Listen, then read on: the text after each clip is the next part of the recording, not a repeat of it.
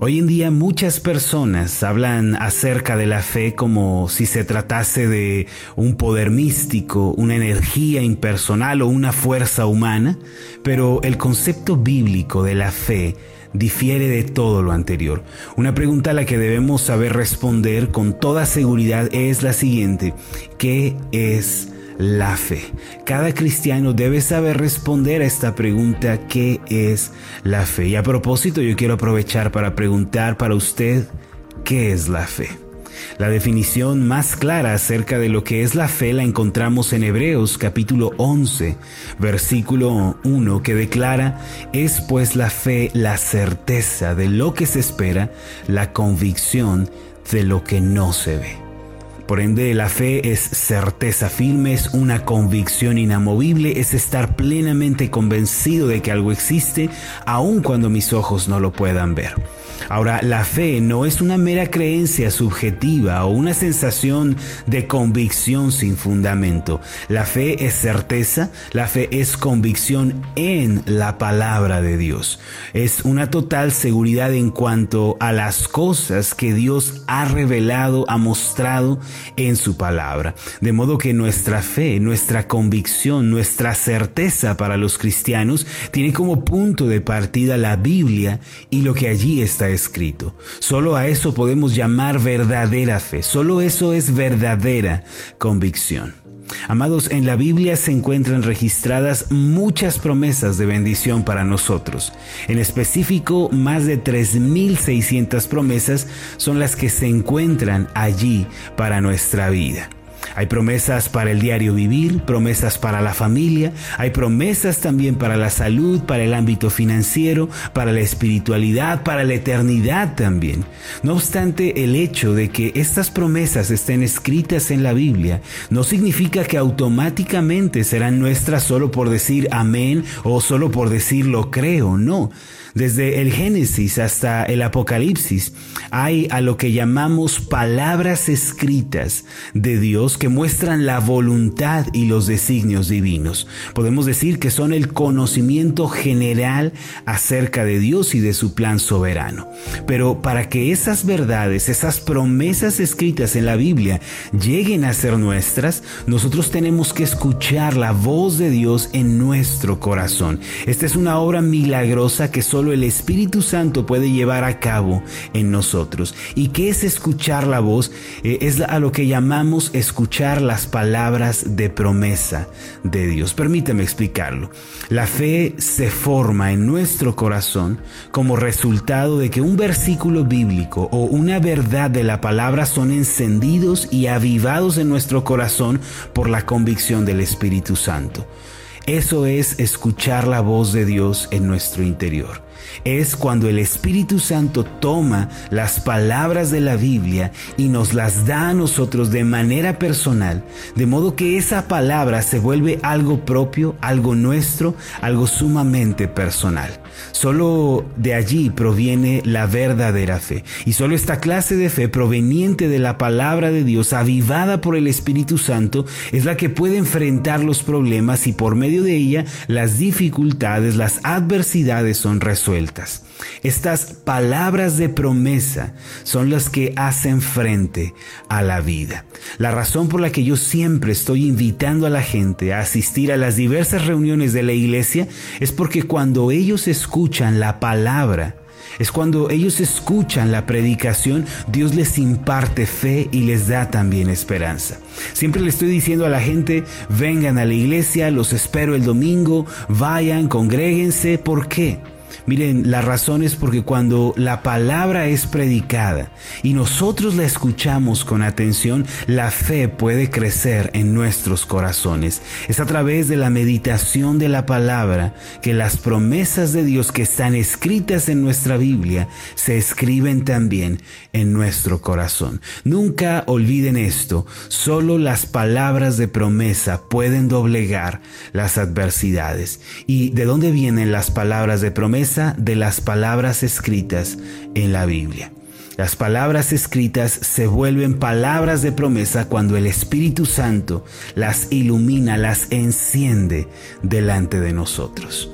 La fe es un elemento, mis amados, necesario para vivir una vida victoriosa y exitosa, pues la fe es en realidad el combustible de la vida cristiana. Hace tiempo una hermana me escribió una carta preciosa para relatarme un testimonio que ella había tenido. Ella recibe diariamente las meditaciones Ascender y a pesar de que había intentado por muchos medios ser sanada de una úlcera estomacal, nada parecía dar resultado. Probó aquí, probó allá, pero nada funcionó. En su carta la hermana me platicaba que un día, escuchando una meditación del 2017 titulada Esperar en Dios, en determinado momento ella sintió una tremenda convicción en su corazón de que iba a ser sanada. Fue como si una luz penetrara las tinieblas y ella estuviera convencida de su real y completa salud.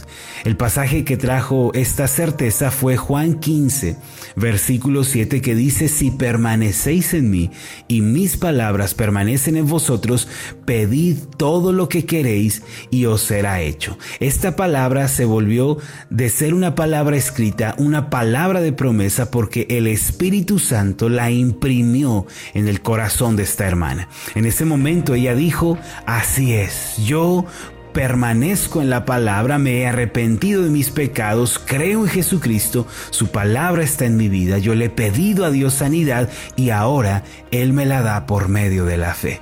Se puso de pie, alzó sus manos, comenzó a dar gracias al Señor y dijo, Señor, tú me has sanado, tú me restauraste por completo, aleluya, gracias Señor, a ti soy sana. Más tarde ella asistió al médico, no por un nuevo medicamento ni por una nueva receta, sino para confirmar su salud. El médico le dijo a esta hermana, señora, usted está completamente sana de su estómago, no tiene nada, su flora intestinal está más sana que la de un adolescente. Esta historia, mis amados, me impactó de una manera especial eh, por medio de la predicación de la palabra de Dios, la fe, para ser sana, para ser restaurada, nació en el corazón de esta hermana y así recibió ella un milagro. Ahora, ¿por qué les cuento lo anterior? Porque una persona no puede declarar que un milagro tiene lugar en su vida si primero no ha recibido una palabra de promesa. Esa es la tremenda diferencia entre el convencimiento humano y la fe bíblica. Son dos cosas completamente distintas. Muchas personas empiezan a hacer algo sin recibir una palabra de promesa de parte de Dios. Las personas que no se detienen a recibir primero estas palabras tan especiales y ardientes, hacen planes por adelantado, luego piden a Dios que bendiga esos proyectos, pero tales planes, mis amados, nunca serán bendecidos. Usted puede ser bendecido solo cuando se arrodilla delante de Dios para orar y para recibir de Él palabras de promesa. Antes de empezar cualquier proyecto, antes de iniciar algún plan, primero arrodíllese, busque la palabra de Dios, busque que el Espíritu Santo le confirme a través de la Biblia. Sin estas palabras de promesa, nada podrá hacerse, nada podrá alcanzarse, sin importar cuán empeñados estemos en el asunto. En síntesis, para que uno pueda tener fe, necesita que el Espíritu Santo le ilumine y le dé convicción por medio de la palabra. Por eso, el punto de partida son las palabras de la Biblia. Romanos capítulo 10, versículo 17 encierra esta tremenda verdad. Así que la fe es por el oír y el oír por la palabra de Dios.